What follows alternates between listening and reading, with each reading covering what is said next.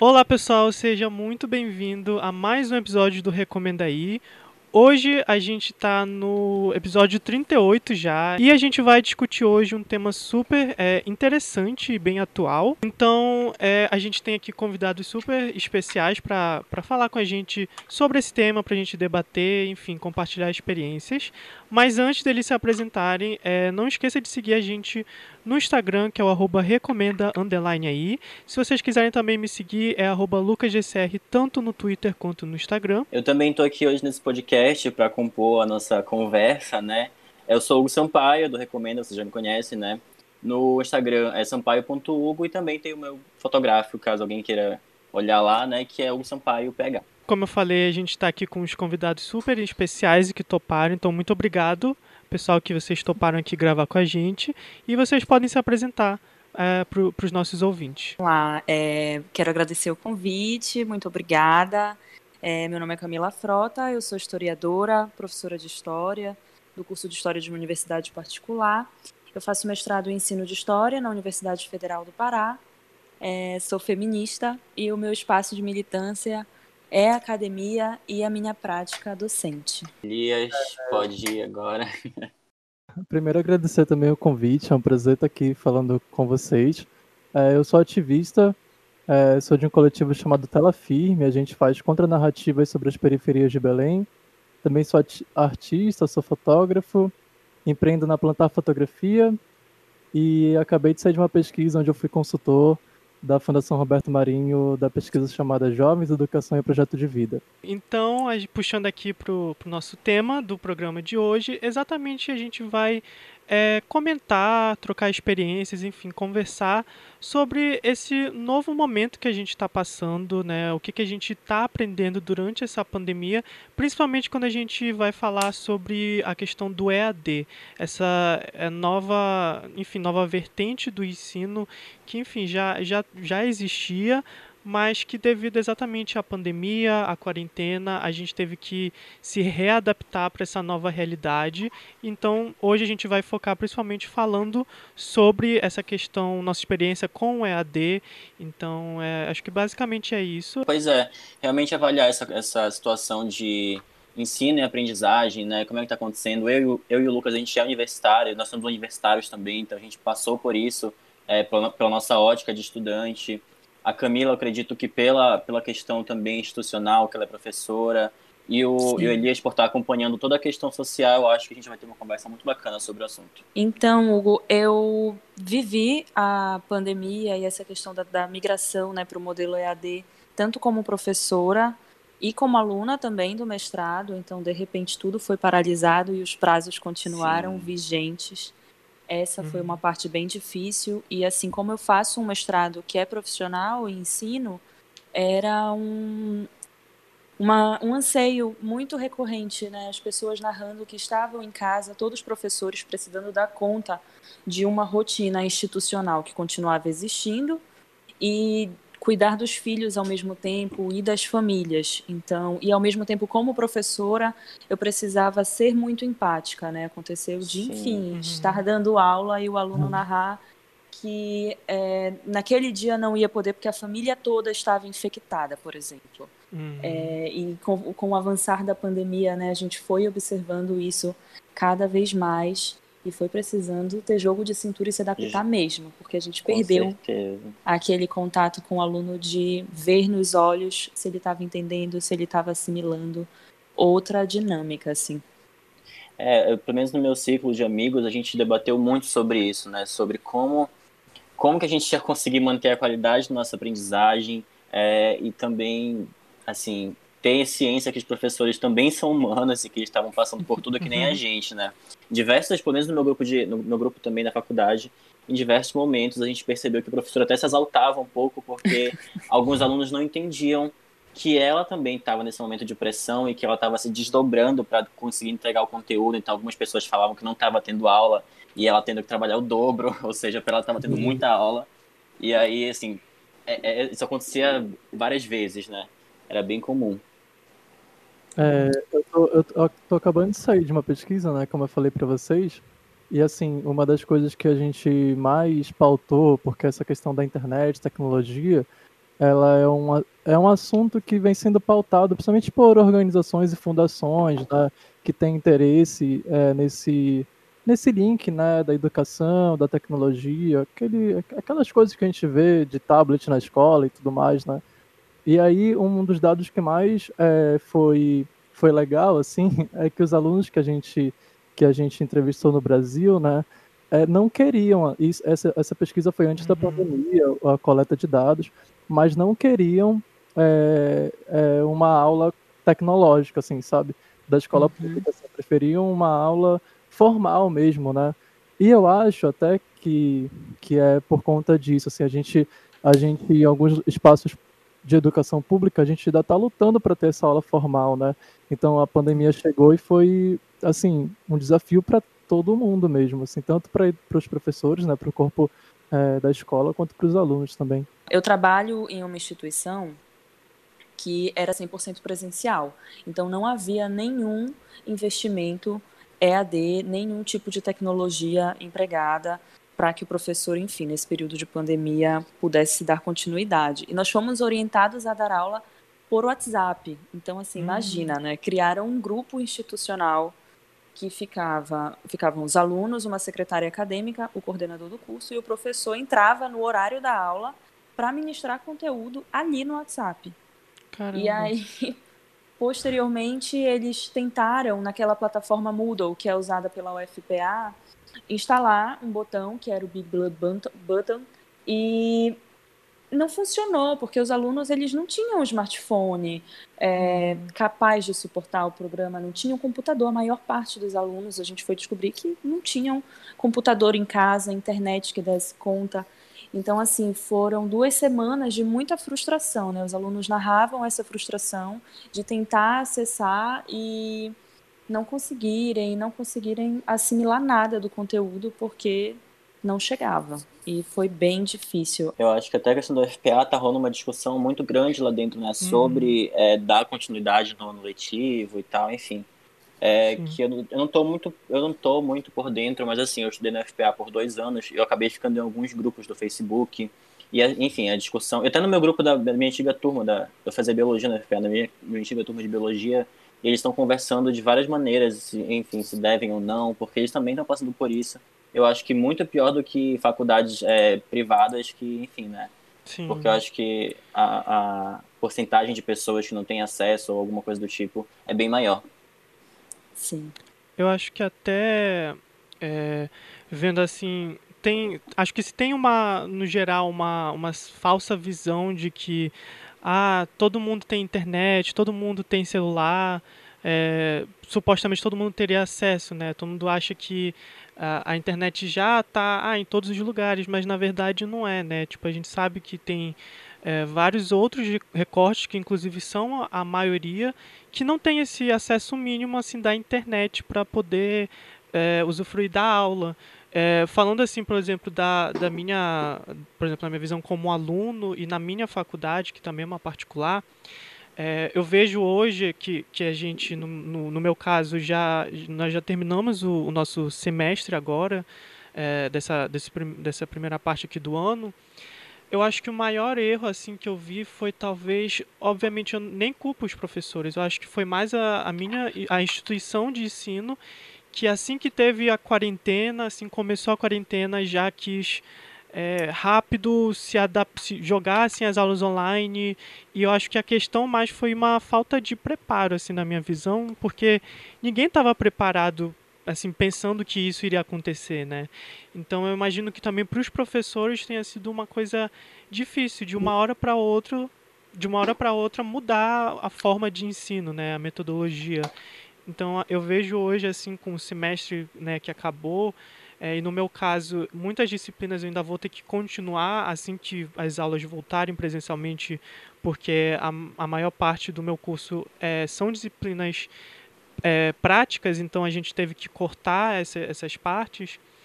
É, eu vejo que acho que para mim o maior erro foi esse de não ter o um mínimo preparo para tipo ah passar isso pro, dar tempo para os professores se adaptarem, né? E também tem a questão do, dos próprios alunos. Na minha sala, pelo menos eu É, eu vejo que a maioria do, da, do, da, do, dos, nossos, dos meus colegas de sala não tinham exatamente o acesso é, para poder assistir a aula, sabe? Então eu vejo que foi, para mim, foi uma coisa muito improdutiva, ainda assim que eu, eu, tive aulas ótimas com, com os meus professores, eu aprendi algumas disciplinas, mas no geral dá aquela, aquela sensação de que parece que a gente, sei lá, não aprendeu direito como. É, não foi a mesma coisa do que assistir uma aula presencial. Imagina para você, Lucas, que, é, enfim, né, de uma universidade é, privada, é, uhum. eu estudo também, assim, eu tô com esse estudo aqui debaixo do braço como se fosse uma, uma pastazinha, sabe? Tô levando para tudo quanto é lugar. é, o, o, estudo foi em cima das classes C, D e E, né? Então, todos, todos os estudantes, é, a gente pautou em escolas públicas. E aí, assim, o principal meio de acesso à internet que, que, a, gente, que a gente observou é o celular, né? E aí a gente vai ver o celular, enfim, é, a gente vai ter o acesso ao Facebook, ao YouTube, assim, muito. E, assim, o celular não é imaginado para, enfim, para abrir uma, uma, plataforma, o Moodle, né? É, assim, não dá nem, tipo, um Samsung, sabe? Android é um modelo simples, não vai conseguir suportar programas que são precisos, né? E, a, e aí que tu falou do, do, do, acesso à internet, tem uma, tem uma matéria do Waltab, que é uma parte do UOL que é mais jovem, assim, é, pegam umas pautas mais alternativas, e eles analisaram é, o acesso à internet em São Paulo. E aí uma galera enorme de São Paulo não tem acesso à internet, uhum. sabe? Então imagina na Amazônia, que a gente Sim. tem um outro contexto, né? A gente está aqui no centro urbano e a gente está de costa para o rio, mas quando a gente sai para o rio e vai para o Combu, por exemplo, a gente já se depara com outra realidade e que para a gente é uma coisa outra realidade, né? Mas a gente é aqui perto, sabe? É o nosso, é o mesmo uhum. contexto, né? Então imagina que na Amazônia é, esse modelo é quase que assim é excludente mesmo, né? Não dá nem para pensar assim. E, e aí isso, isso também reflete é, é, quem, quem, são os gestores né, que estão tomando essas decisões, né? Porque normalmente é, tem acesso à internet, tem acesso ao computador, e aí se a gente ficar só se atendo à nossa, à nossa, à nossa experiência de vida, né, apenas para determinar a realidade do mundo, a gente sempre cai nesse erro aí de imaginar que, beleza, todo mundo tem computador, e aí a uhum. realidade chega e fala assim, olha, não é todo mundo. Eu acho também que, é, sobre essa questão que o Elias falou, né? É, essa coisa das redes sociais, elas geram muito essa sensação de que todo mundo tem acesso à internet. Mas as pessoas elas não são acostumadas a usar a internet como ferramenta para estudo. Isso é completamente diferente. E aí, é, eu citei o exemplo da nossa experiência com a plataforma Moodle. Duas semanas depois, a instituição notificou os professores de que essa não seria mais a plataforma usada, de que o WhatsApp seria utilizado novamente, que, fariam, que faríamos uma nova tentativa, e aí novas regras foram lançadas.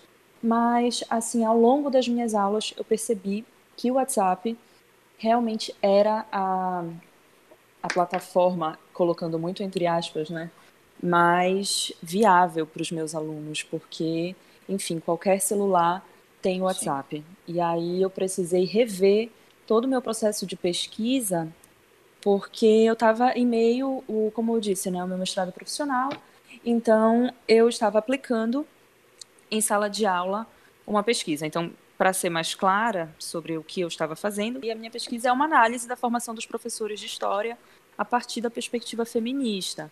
Então, eu defendo a construção de um espaço escolar com relações de gênero mais igualitárias e que para isso é preciso pensar no processo de formação do professor a partir da teoria feminista, né, porque é ela que tem se debruçado sobre esses temas. E, portanto, é, nas disciplinas que eu ministro, eu faço a utilização de teorias feministas. E quando isso acontece, surgem uma série de dúvidas. Né? Da feita que a gente começa a falar sobre gênero e sexualidade, isso chama muito a atenção dos alunos, e a gente eu precisava dar conta de explicar e, uma série de conceitos. parece algo muito novo, né, também, assim, apesar de não ser novo, mas é, parece ser, é muito novo para muita gente. É muito novo para muita gente, exatamente. Então, assim, os alunos, eles apresentavam dúvidas como, como assim estudar a história das mulheres? O que é gênero? Né? É, questões bem básicas para a teoria feminista. E aí, estar em sala de aula, nesse contato, eu conseguia perceber se eu estava ou não alcançando os meus objetivos. É, quando houve esse distanciamento em que eu não via mais os meus alunos, era uma coisa de meu Deus. E aí, será que eles entenderam? né? Porque no WhatsApp eu conseguia visualizar quem tinha é, visto o que eu tinha mandado, mas assim, algumas pessoas não respondem, eu não tinha muito como provocar essa resposta. E aí eu comecei a gravar áudios no estilo podcast, né, que foi a orientação da instituição, para dar continuidade a essa pesquisa. Mas, por exemplo, no meio do, da disciplina, uma aluna me disse, o, o celular dela não tinha espaço, ela não conseguia baixar áudio ela não conseguia baixar arquivo nenhum, ela não tinha computador para acessar arquivos caso, enfim, que eu perguntei, né, eu posso te enviar por um e-mail e tal, e ela não, eu não tenho computador, eu não tenho como acessar o material. Então eu me vi ali, gente, como é que eu salvo? Como é que eu faço com que essa aluna tenha acesso ao meu material? É muito difícil. É, na verdade, a educação EAD ela não é nada democrática, né? Uhum. Pelo menos no Brasil, né? Não sei, é, não sei como é que funciona lá fora também, né? Uhum. Mas o nosso cenário é bem complicado. E a gente pensa né, muito é, no físico, na ergonomia do, da, de tudo, né, da sala de aula, assim, da cadeira, ou então do conforto do aluno. E realmente isso foi muito esquecido nesse momento de, de digital, né? Então, ou seja, a gente talvez até tenha consiga baixar, consiga acessar, mas aí a matéria é pequena, é, enfim, é complicado de acompanhar as duas coisas.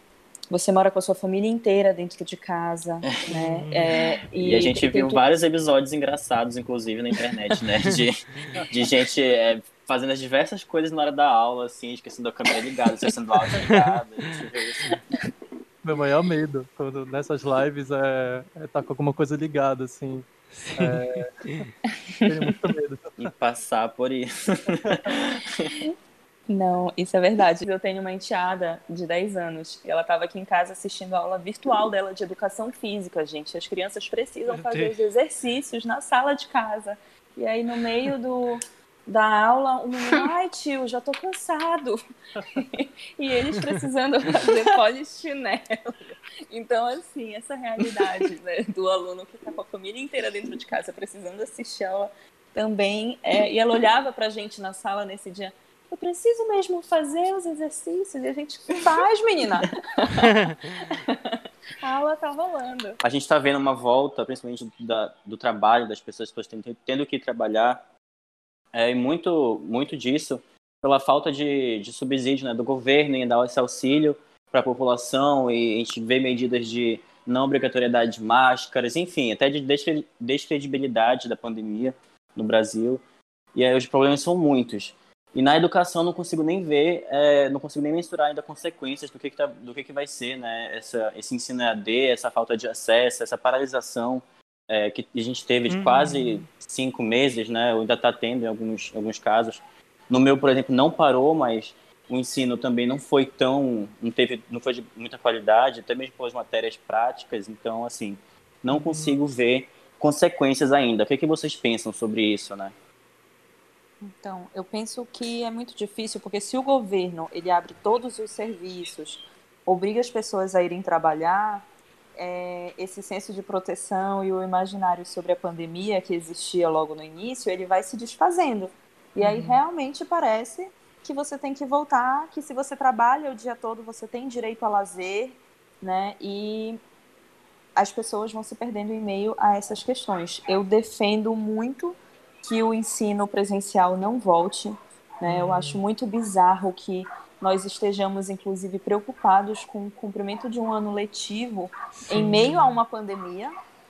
É, essa coisa. Eu, eu, gente, assim, eu fiquei agora, durante a pandemia, nível eleições de 2018. Eu queria fuzilar quem não. Que eu ainda quero que não cumpre isolamento social, assim, quero a morte.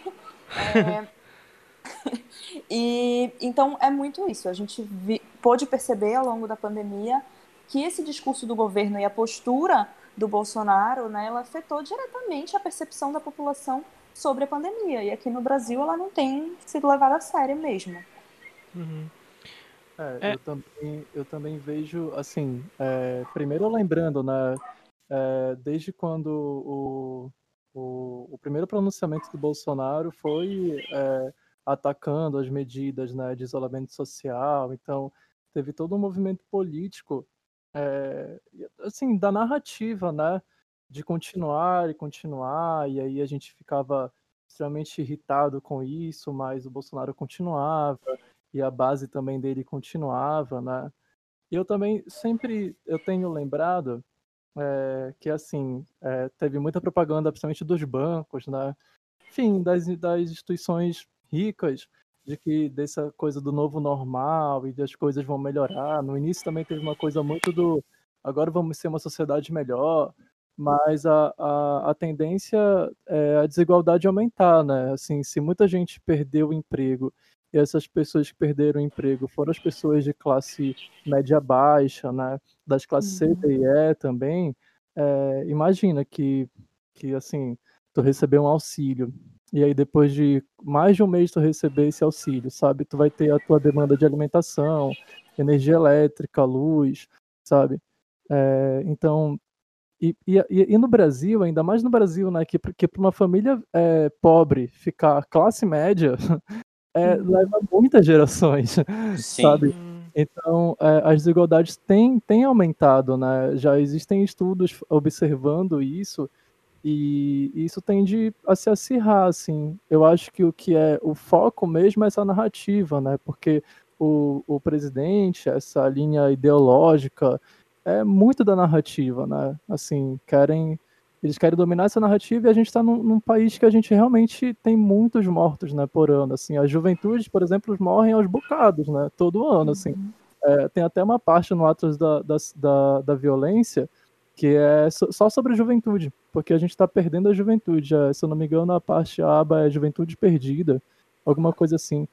Porque só no Pará, em, 2000 e, em 2018, foram mais de 2 mil mortes de jovens, sabe? é, de homens, assim, só de homens, 2.000 e 2.100 e poucos, sabe? No ano só, sabe? Só de homicídio. Isso só homicídios foram mortos, né? Uhum. Então, a, a gente tem esse contexto também cultural, eu vejo, né? Eu observo isso. E essa crescente e continuada é, campanha para não fazerem as medidas acontecerem, sabe? Para o governo não arcar com essas com esse auxílio indo na contramão do mundo inteiro, né? Uhum. Sim.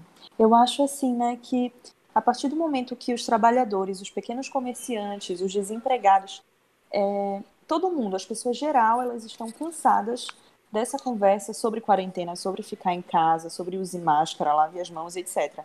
Mas assim, tá faltando grana para quem defende, para quem depende do suor do seu próprio trabalho, né? Daqui a pouco termina o auxílio emergencial é, e há uma pressão pelo cansaço, pela angústia, né? pela ânsia de viver mesmo, que está empurrando as pessoas a agir como se não existisse pandemia. Então, o mundo necessidade, da necessidade, ele acaba se impondo. E aí a gente tem esses dados de violência, por exemplo, no Brasil. Né? A gente está no país é, que mais de 60 mil mortes violentas por ano não sensibilizam a população e agora, diante desse quadro de mais de 80 mil mortes, é uma barbárie louca e as pessoas estão realmente continuando as suas vidas aí como se nada tivesse acontecendo. Porque a gente já passou do momento da pandemia em que as pessoas ricas morriam, né, em que o jornal noticiava que as pessoas ricas estavam morrendo. Agora a gente está no momento em que a pandemia chegou na periferia. Né? A pandemia está matando os né? pobres. Né? E nos Sim. interiores, nas comunidades indígenas, quilombolas. Então, a gente realmente. É, acontece a partir de então uma perda é, da sensibilização das pessoas, né? As pessoas não se emocionam mais com isso. E até essa questão do, dos interiores, aqui pelo menos no, no Pará, é, acaba chegando ainda mais e sofrendo é, pela chegada do, do, do Covid, também que são levados pelas próprias pessoas ricas que usam o interior como uma fonte, vamos dizer assim, de turismo, né? Então, principalmente como a gente está vendo agora, o pessoal indo para Salinas, enfim, para todos esses é, interiores, enfim, onde tem praia, e acabam levando também a doença para lá. Então, é, é muito complicado é, a gente tem na, na comunicação, a gente estuda em, em algum momento é que os meios de comunicação eles começam a nessa questão de se acostumar, né, de normalizar as coisas. Eu acho que como assim pelo avanço tecnológico a comunicação foi muito barateada, principalmente com celulares, Instagram, enfim, você consegue filmar tudo a qualquer momento. E aí isso contribui muito também, né, para a questão da normalização. Qual, como vocês veem, pelo menos a Camila, né, como é que tu vês o papel do, dos professores nesse momento? A gente, tá, a gente terminou a maioria dos anos dos, dos semestres letivos, mas a gente está quase para voltar também. É sobre essa questão do novo período letivo. É, o Ministério da Educação autorizou que as aulas é, online, virtuais, né, continuem até o dia 31 de dezembro. Então, as instituições é, de ensino superior provavelmente todas vão continuar nessa modalidade. Como eu disse anteriormente, eu parto do pressuposto sempre de que a pandemia ela não veio para ensinar nada, né? ela veio para matar todo mundo. E de que nesse momento nós não deveríamos estar preocupados com o cumprimento de atividades, com o cumprimento de de, de desse retorno letivo que precisa existir agora a partir do, de, de agosto, mas sim com a nossa saúde, né? Com como essas uhum. coisas vão ficar, de realmente estar questionando e pedindo definições, uma proposta do governo que apontasse quais vão ser as medidas tomadas para conter a pandemia, porque a gente está há dois meses sem sair do número de mil mortes diárias. Isso é muito assustador, mas como a gente vive nessa lógica do capital, a gente acaba sendo empurrado né, para essas obrigações e acaba internalizando que não, que a gente tem que trabalhar. Eu, por exemplo, todo dia tenho que sentar e escrever a minha dissertação, porque o prazo está aí, não vai mudar. Mas é, no andamento das minhas aulas, eu busco realmente ter o máximo de empatia com os meus alunos, entender a realidade. Hoje, mais do que nunca, quando um aluno chega e me diz: que ele não assistiu a minha aula porque ele estava no ônibus lotado, ou que ele não assistiu a minha aula porque a família dele está com sintomas de Covid. O que eu posso fazer diante disso? Né? Olha, melhoras, eu sinto muito, eu entendo. Né? Tá todo mundo cansado realmente. Tem um livro que eu, que eu li recentemente, ele é da área de saúde, galera de medicina. O nome é sobre a morte e o morrer que basicamente eu não sei muito bem não. É, eu só comprei esse livro porque eu perdi meu pai recentemente. Eu vi um podcast sobre morte, que é esse contato com o luto, né? E aí, enfim, uhum. indicaram esse livro, eu fui lá correndo e comprei. Beleza. E aí eu comecei a refletir que, que também é muito massivo, né, pra gente. Por exemplo, assim, mesmo que a gente esteja, assim, na correria, fazendo muitas coisas, ou então se cobrando tudo isso, é, é, talvez internamente tenha um processo de luto coletivo, né, também, assim, principalmente eu é, sinto muito isso, sabe? É, quer dizer, eu vejo o um número absurdo de mortes e, e, e, eu sei que o contexto de perder alguém, né, o sentimento de perder alguém é muito grande, sabe? É absurdo, assim, então, é, que, que numa família que, além disso, ainda tem as famílias que perderam as pessoas que são chaves, né? Por exemplo, a pessoa que financiava as coisas dentro dessa casa, né? Essa pessoa se uhum. foi. Então, esses alunos, e aí a Camila falou do, do, do lugar da professora, né, da, da, educadora, eu falo enquanto aluno, é, mas assim, é, é, um luto muito grande, né? E aí essa demanda continua crescendo, né? E aí, é, enfim, tem que fazer as coisas acontecerem, tem que cumprir, cumprir tudo que tem para ser para ser feito. Mas esse luto é. continua lá, né? E ele é um pouco, ele é bem pesado, né? Faz a gente caminhar mais lento, assim. É, também tem esse lugar, né? Quer dizer, muita gente está morrendo. Além disso, ainda tem as pessoas mais velhas que estão morrendo também, né? Assim, tem uma geração que agora está chegando na sua, na, enfim, na velhice, né? E está partindo também. Então, antes até da pandemia acontecer, já eu, tinha gente. Eu, é, eu tava vendo vários amigos meus se despedindo dos seus avós, sabe? Dos seus avós. O meu pai tinha 80 e 86 anos. Então, é, ele partiu, né? Antes da pandemia. E aí eu fui vendo vários, vários amigos meus se despedindo dos seus avós, sabe? É, enfim, aí a pandemia chegou e mais pessoas. Então, tem esse lugar também, né, do luto para os alunos, para a uhum. juventude, que não tem espaço para falar sobre isso, né? não tem, não, é, não tem esse lugar, a gente trata com muito tabu, né? Quer dizer, ah, alguém morreu, então assim, nem vou tocar nesse assunto porque é muito, é, muito desconhecido. É, para mim, por exemplo, nunca tive ninguém na minha família, acho que morreu.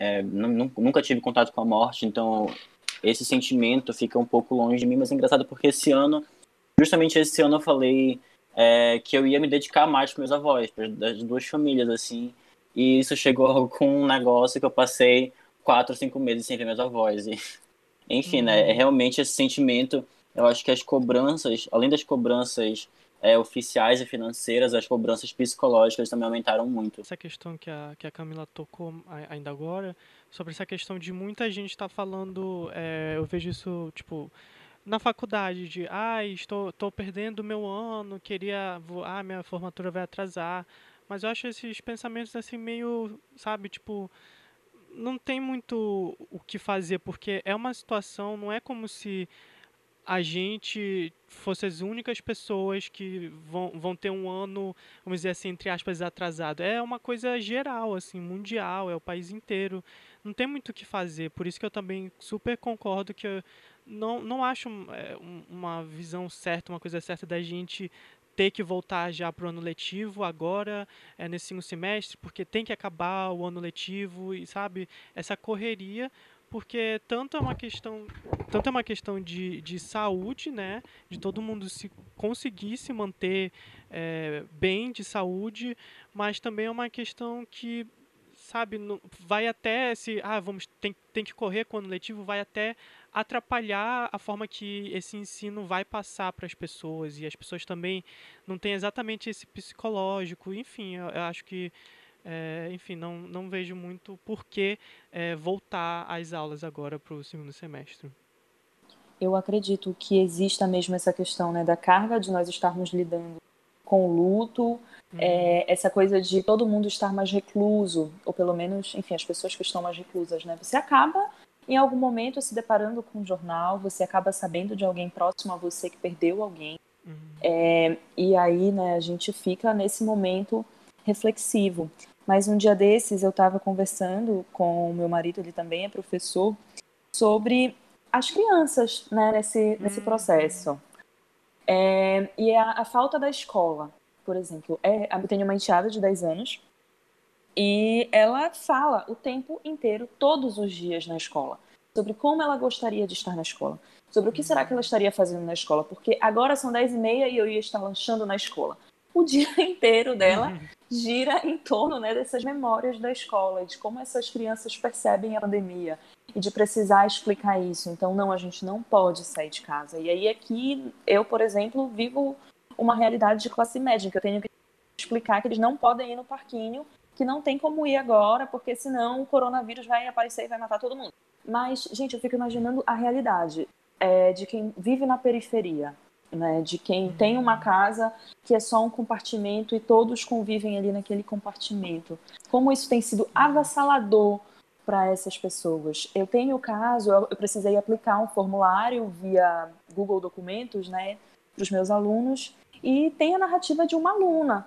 Ela diz, ela fala sobre o quanto a instituição está sendo ineficaz é, ao ensinar e, e nas estratégias que tem tentado porque ela mora numa casa sem forro, em que é muito quente, o calor é absurdo, porque ela divide a internet com a vizinha.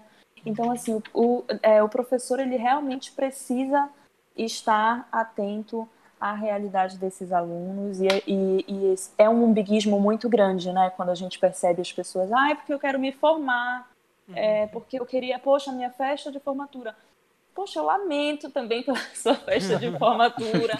Esse é um momento incrível na vida de uma pessoa, assim, de conclusão de término, de finalização de um ciclo, mas a vida de todo mundo parou uhum. de repente, né? Exato. Então não é só você. É, é, essa eu gostei muito dessa, dessa palavra do umbiguismo, é, fez muito sentido para mim. É, nesse, nesse caminho da, das artes visuais, é, eu fui eu fui estudando sobre os objetos o que é que eles significavam, né? Eu sou eu morei na terra firme a minha a maior parte da minha vida, agora eu tô morando com a minha companheira, é, a Samantha, a gente tá morando aqui na Nideva, também numa periferia que é o 40 horas. E, e aí, nesse tempo lá, né, na Terra Firme aqui, enfim, a minha vida é pautada nessa visualização. Mas essa coisa da, da, da, da, telha, né, assim, tem algumas baixadas que são mais pobres, são mais pobres, né? Então, assim, são construídas casas a partir de restos de madeira, sabe? Então, assim, é de lona, sabe? Lona azul, lona, sabe? Essa coisa, assim, pega qualquer coisa e constrói um barraco para te morar. É, então, a gente tá. É uma realidade absurda, mas assim. É, é uma narrativa de apagamento, né? O Telafirme, por exemplo, é, surgiu porque a gente já estava cansado de ver na manchete do Diário do Pará, do Liberal, que, que assim, é, sei lá, alguém matou alguém, sabe? E, enfim, a especulação enorme sobre a violência urbana numa periferia. E isso é em todo lugar do mundo, sabe? Então, é, a gente começou há seis anos para contrapor isso, né? Falar disso, mas contrapor também ocupar nosso lugar. Mas é, essa essa é uma, uma parcela assim enorme da população, né? E aí a gente tem isso, isso que eu falei ainda agora, porque assim, é, quem está tomando decisão ali para falar assim, não, o ensino vai ser remoto, sabe? O ensino vai ser AD sim, saca? É, não é a galera que está na periferia, né? É a galera que sai da faculdade, pega o seu carro no estacionamento e vai para outro lugar, sabe? Que assim, é, consome coisas que a maior parte da população não, não consome. E aí, qual é a solução para isso, né? Assim, eu fico pensando que a gente vai problematizando, problematizando, mas assim, a solução basicamente é fazer conselhos, né? É, é, chamar esses alunos aí, que a Camila, por exemplo, viu respondendo no formulário. Poxa, que, é, quem dera que essa aluna tivesse numa reunião com os gestores ou as gestoras da faculdade, né, da universidade, para falar assim, olha, a gente pode fazer um, uma aula assim, ou então a gente vai ter mesmo que esperar, sabe?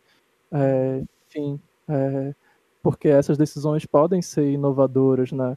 E elas podem abraçar grande parte da população. Mas enquanto a gente não tiver esses alunos, essas alunas nesses lugares de, de, de, de decisão, né, porque isso é muito importante, uhum. a gente vai continuar vendo é, é, esse, mesmo, esse mesmo sistema, enfim, essa roda girar, né, muitas vezes.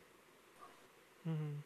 E é interessante pensar, porque é, eu, eu de, de faculdade, que vim da pública, da faculdade pública e foi para particular, assim, a gente, mesmo sendo particular, a gente ainda encontra realidade, ainda encontra realidades que eu via muito na faculdade pública. Sim. Assim, elas se misturam bastante. Na verdade, eu, eu, vejo das duas realidades, na pública e na, e na, e na particular.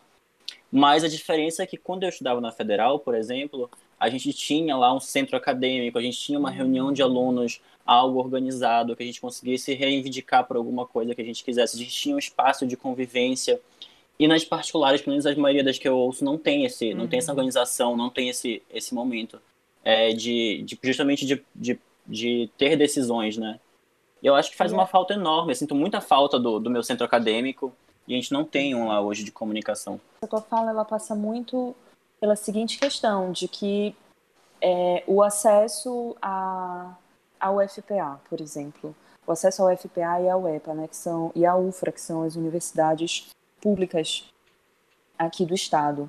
Existe um cursinho, uma grife de cursinhos, né, que permitem o acesso a esses espaços. E hoje em dia, eu, por exemplo, como professora de uma instituição particular, eu percebo que a realidade dos meus alunos é muito diferente, é muito complicado. Então, acaba que é, o acesso das faculdades particulares, eles não se dão por uma é, por parte da elite, né? Então, Sim. existe também essa questão. A galera que está na, na, faculdade particular, principalmente porque eu venho de, como eu sou professora de um curso de licenciatura, né? Então, é gente que trabalha o dia inteiro para pagar essa mensalidade, a gente uhum. que conseguiu esse acesso através do FIES. É, e a faculdade particular, as instituições particulares, elas realmente minam né, as mobilizações. Então, muito recentemente, houve um problema lá com. Os alunos se reuniram e chamaram um advogado. A, a, a faculdade acabou, mandou o, o advogado ir embora, proibiu, disse que ali não era espaço. Então, realmente, essa aluna, por exemplo, né, que eu citei, é, uma vez eu recebi uma mensagem de que ela, de uma pessoa da instituição, falando que ela era muito problemática, que era pra, que a gente tinha que deixar de atender as ligações dela, as reclamações dela, né? E aí você fica, olha só o apagamento dessa uhum. pessoa, né? A invisibilização pela qual essa pessoa que questiona e que reivindica passa. É, são é. realidades mesmo muito difíceis. Deve ser uma linha tênue, né? Assim, porque é, ser professor nesse lugar, ser professor nesse lugar, é, enfim, é ver essa, essa necessidade, mas também tá, tá ali fazendo o seu trabalho, né? Assim, porque precisa ganhar o pão, né? Sim, e aí o que eu te digo é que eu acho, para minha profissão, como eu disse, a militância, minha militância é na academia. Então, eu realmente assumo compromissos políticos e eu tenho um compromisso político com o feminismo. É, na ocasião, por exemplo, em que essa aluna foi silenciada dessa forma, eu escrevi, dirigi um documento né, para a instituição narrando o que tinha acontecido, é, juntei casos de mais outras alunas e a, acusei, enfim, disse que isso é misoginia, que isso não pode acontecer. Então, é, tem muito disso, né? Eu sou a pessoa, eu, eu procuro sempre me posicionar diante dessas situações, até porque o que acontece nesse contato com as minhas alunas, como na sala de aula eu sou a professora que sempre está falando sobre a importância do feminismo, né, sobre a atuação da mulher, as alunas elas acabam tendo uma identificação enxergando ali a imagem de um amigo e sempre me procuram.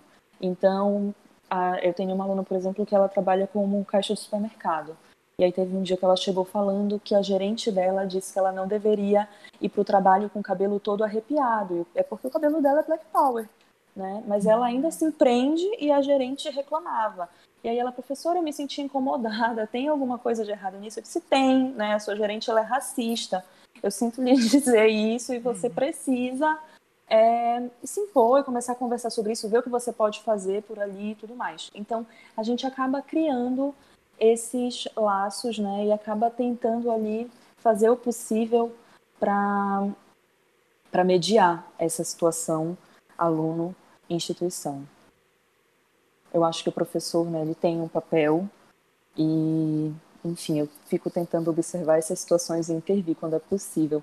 Mas tem muito disso também, né? Muita coisa, às vezes, a gente deixa passar, porque é, não é ouvido. A gente conversou sobre novas realidades e realidades que estão acontecendo agora, né? E, enfim, realocações de realidades, falou de muita coisa, e em relação a tudo com a educação, né? E o ano letivo vai ou não começar daqui a pouco de novo, eu acredito que assim, eu não sei se vocês concordam, mas eu acredito que falando de, de Brasil, pelo menos, de quem está é, decidindo as coisas ali, a gente não vai segurar muito tempo ainda a questão da, das aulas EAD, enfim. Eu acho, inclusive, que daqui a algum tempo muitas coisas vão colaborar para que a gente meio que ocorra um, um esquecimento do que, do que aconteceu, o que está acontecendo, né? Sim. Então, assim, para onde que a gente vai, o que, que a gente vai fazer e o que, que vocês veem, o que, que vocês esperam e, e também, assim, eu queria muito perguntar pro, pro Elias sobre é, a questão das realidades, né? Essas pessoas que, inclusive, foi... Tu fizeste o relato, tu fostes... É, consultor. Consultor do, do relatório de pesquisa. E aí, que, essa, essa galera, para onde eles vão? Qual, qual, qual, é o impacto deles? O que, que a gente tem que... Como proceder? Qual o discurso? Enfim, então, é, a, gente, a gente fez a pesquisa justamente para observar a realidade, né?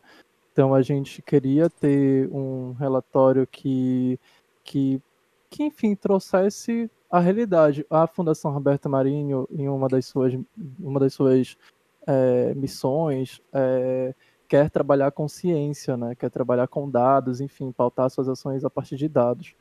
Então, assim, a gente observou, a gente, a gente, a gente investigou as juventudes, a educação e projeto de vida. Então, a gente e foi em cima das classes C, D e E.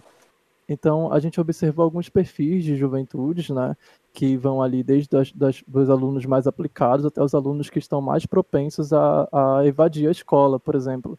E aí a gente vai fazer um recorte nisso por classe também, porque normalmente os alunos que estão mais aplicados são, da, são das classes C, né? é, que são, enfim, nessa realidade da C, D e E, da classe C tem mais, é, tem mais condições financeiras, né? Os alunos que tendem mais a evadir são os, os alunos com menos condições financeiras.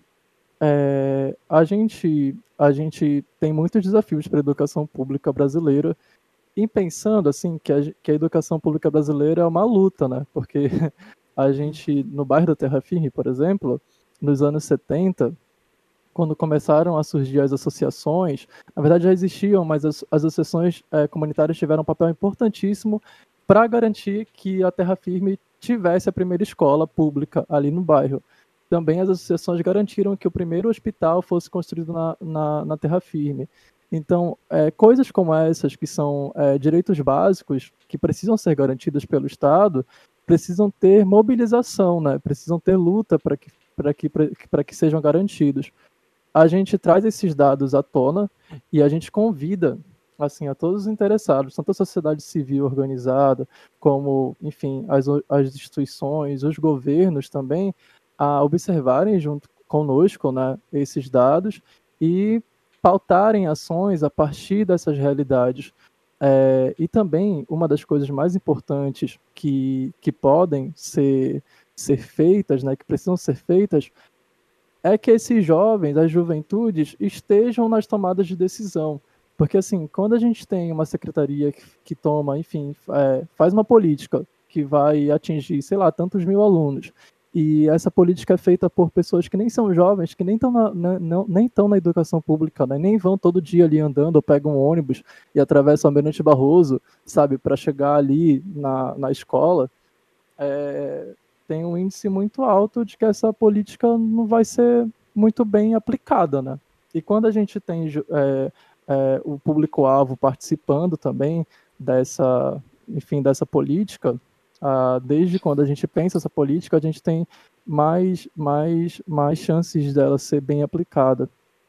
É, a gente tem também desafios pós-pandemia, que ah, as expectativas é que hajam muito mais evasão, né, que haja muito mais evasão dos estudantes, porque vão se deparar, estão se deparando, como eu estou me deparando também com a realidade do preciso de dinheiro, né? É, enfim, pessoas estão precisando de dinheiro, a gente está precisando manter a casa, é, enfim.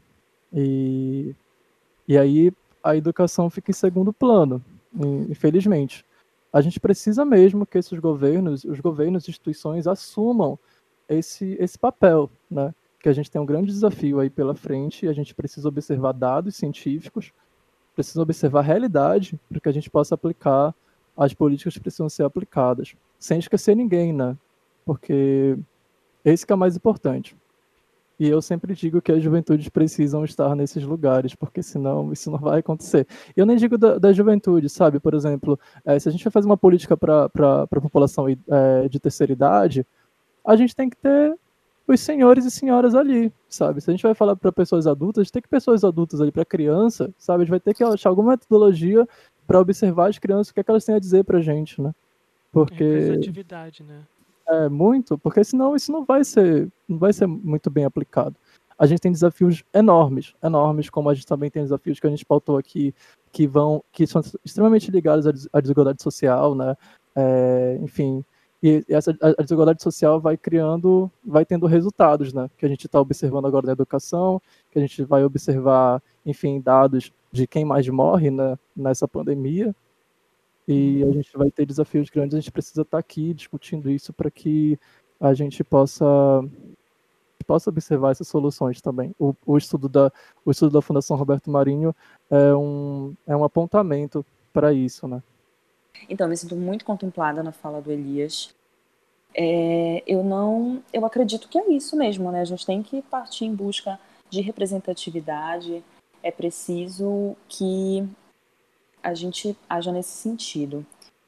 Sobre continuar o ano letivo, né? Eu sou contra a proposta de continuar o ano letivo, e aí entra a pergunta que o Elias me fez.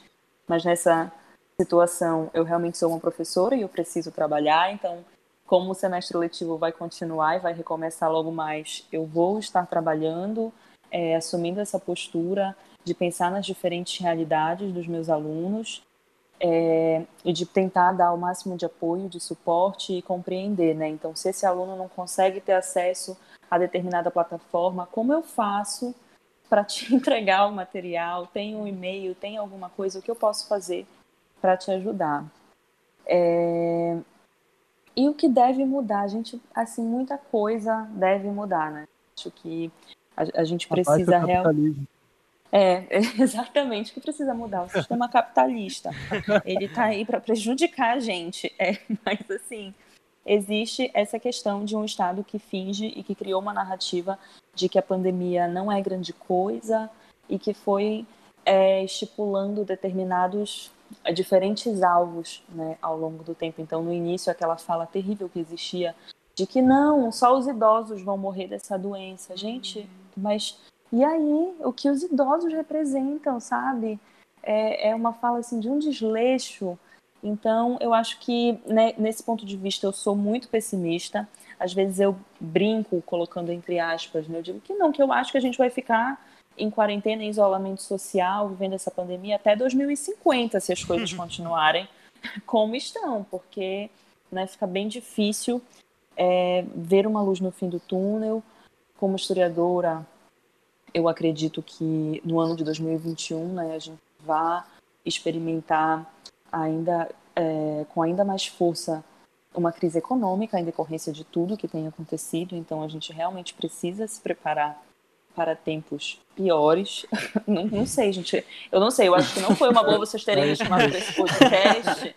Eu sou uma pessoa muito pessimista. Então, não, não, assim, a, sabe aquela é... fala de esperança? Acho que ela não vai rolar.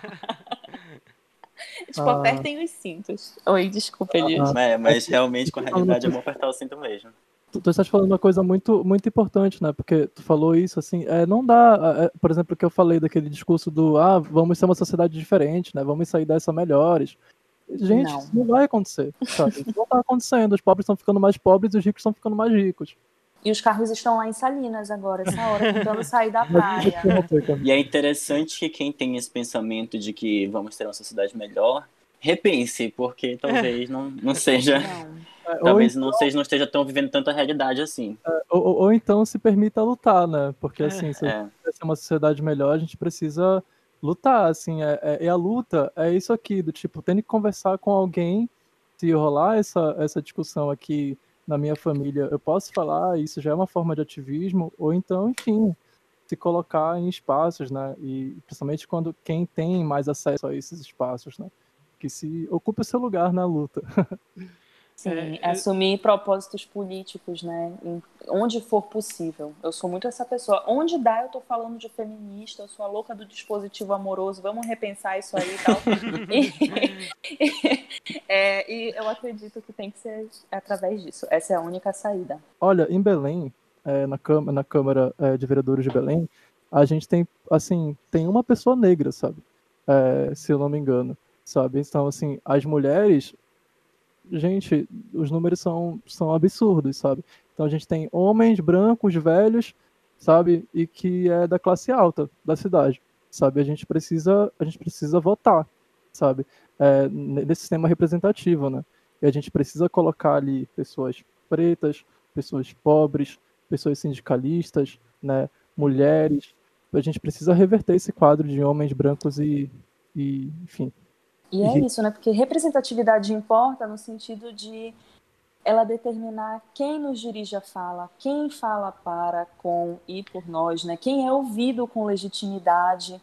É, no que diz respeito, por exemplo, à representação feminina, a gente para para pensar que nas eleições municipais de 2016, a cota é 30% de mulheres, a gente alcançou o número de 31,74%. Né? Então, esses dados eles estão na ponta da língua, gente, só porque eu não sei mais o que é dia o que é noite escrevendo dissertação. Mas, assim, é, são dados alarmantes e que apontam para isso, né? A gente precisa escolher melhor os nossos representantes. É, essa semana surgiu né, um, um tweet que fala sobre isso. Ah, então você está esperando a vacina? É, então, vote na ciência, né? Comece uhum. a perceber é, quem apoia professores, quem apoia a universidade pública. Então, agora que a gente, né, a gente discutiu, falou sobre muitas realidades diferentes e que é muito importante. Então, adorei esse, esse bate-papo, fiquei aqui ouvindo, só refletindo nas coisas e espero que o pessoal que está ouvindo também é, reflita. Então, agora a gente vai para o último bloco, que é a recomendação da semana.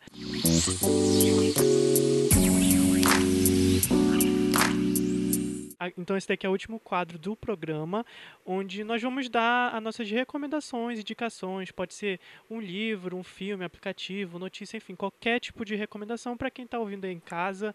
Não precisa ser exatamente sobre esse tema, é, é livre, assim, quem quiser recomendar. E é isso, então vamos começar. Essa semana exclusivamente eu não tenho ah. nenhuma recomendação, mas eu vou intimar uma recomendação, na verdade, do Elias, que assim, eu vejo que ele é muito engajado com a questão política, com a questão da juventude, e eu me interesso muito também. E eu tenho muita curiosidade de como chegar, de como ir para esses lugares. Então, essa é a minha primeiro pedido de recomendação do Elias, assim, qual é o caminho? Legal. Obrigado, Hugo. É, então, gente, é, as organizações não governamentais, né? A gente tem muitos setores aí. É, é bom que cada cada um que esteja ouvindo veja qual é o setor que, que queira né, é, atuar, assim. E a gente pode dar uma pesquisada no Google, então no Instagram, sabe? Que normalmente vai ir para algo que seja é, no, do nosso estado, né? É, e é isso. E eu acho que é, esse, esses trabalhos normalmente são voluntários, né? Então, é muito legal que a gente se engaje, é, enfim, desde o direito da, dos idosos, né, até os direitos das juventudes, das crianças, é, que a gente se engaje. Então, eu vou lançar o convite aqui, vou logo falar das minhas recomendações também.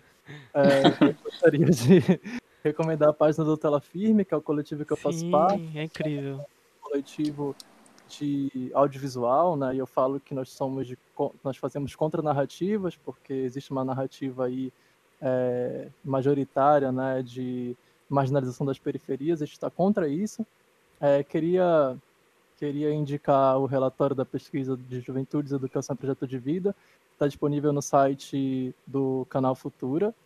É, e também, por último, queria indicar o livro Sentimento do Mundo, do Drummond, hum. do Carlos Drummond de Andrade, porque é um livro que eu, que eu gosto muito, que eu tenho lido muito mesmo, porque o Drummond, quando escreve esse livro, ele está saindo de uma fase mais.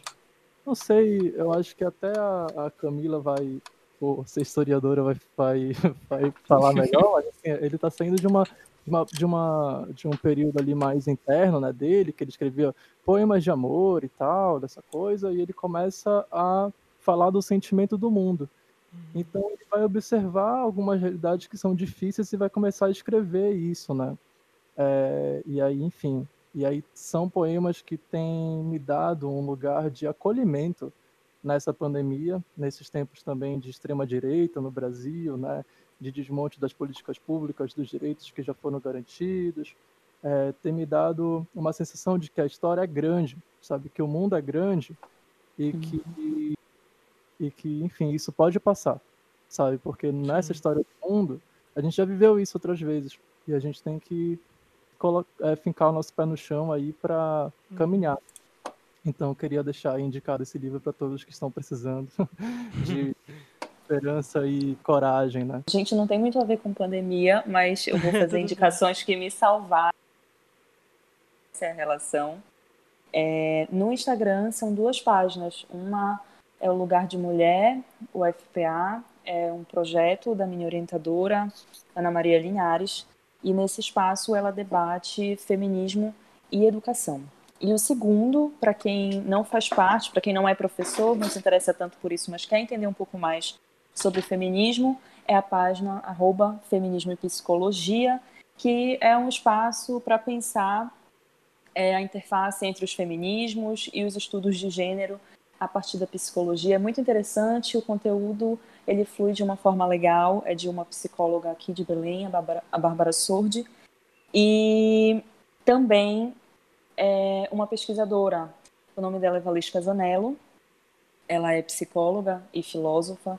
E ela tem debatido temas feministas que atravessam a vida de homens e mulheres, né? Que é o dispositivo amoroso, o dispositivo materno, o dispositivo da eficácia, que é o que está presente nos homens, discutindo feminilidade principalmente masculinidade. Então eu acho e ela tem feito lives, né, ao longo desse período, explicando é, um pouco sobre essas coisas e sobre como isso funciona. Então, sobre a casa dos homens e os grupos masculinos de WhatsApp e como os grupos masculinos de WhatsApp é, constroem um determinado tipo de masculinidade, sobre as mulheres que não querem ter filhos, é, sobre como a gente deve pensar e refletir sobre o casamento. Então, é um pouco disso, né? As minhas indicações são para que a gente construa relações de gênero mais igualitárias e eu acho que essa missão não é somente das uhum. mulheres. então. É, legal.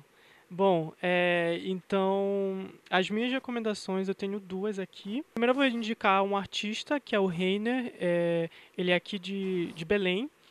E ele vem, já, já tem aí a carreira dele, já lançou alguns álbuns mas desde o ano passado ele vem lançando o que ele chama de singles vermelhos, que são é, que foi uma sequência de, de lançamentos com a mesma estética, fotografia e tudo mais. É, ele fez até algumas parcerias com, uma, com, com a Samilis, com Arthur Nogueira. E então, nessa última sexta-feira, ele lançou, na verdade, é um relançamento da música Fica Mais Um Pouquinho, que acabou ganhando um videoclipe que é muito lindo. É um videoclipe que foi gravado ano passado e ele gravou, é, acho que foi em Macapá, se eu não me engano. E assim, é muito estranho, assim, no sentido bom, porque a música ela fala sobre solidão, sobre se sentir sozinho. E agora lançando nesse momento, nesse contexto que a gente está, eu acho que ela é, ganha outro significado. Então fica aí a minha dica. Eu até escrevi um pequeno texto sobre esse lançamento lá no portal Tracklist. Então vocês podem acessar lá também se vocês quiserem ler. E por último, vou recomendar uma série, que é uma série nacional, que é do que entrou no Netflix na última semana, se eu não me engano, que é a série Boca a Boca. É, não sei se vocês ouviram falar, mas é, é bem interessante, ainda não terminei.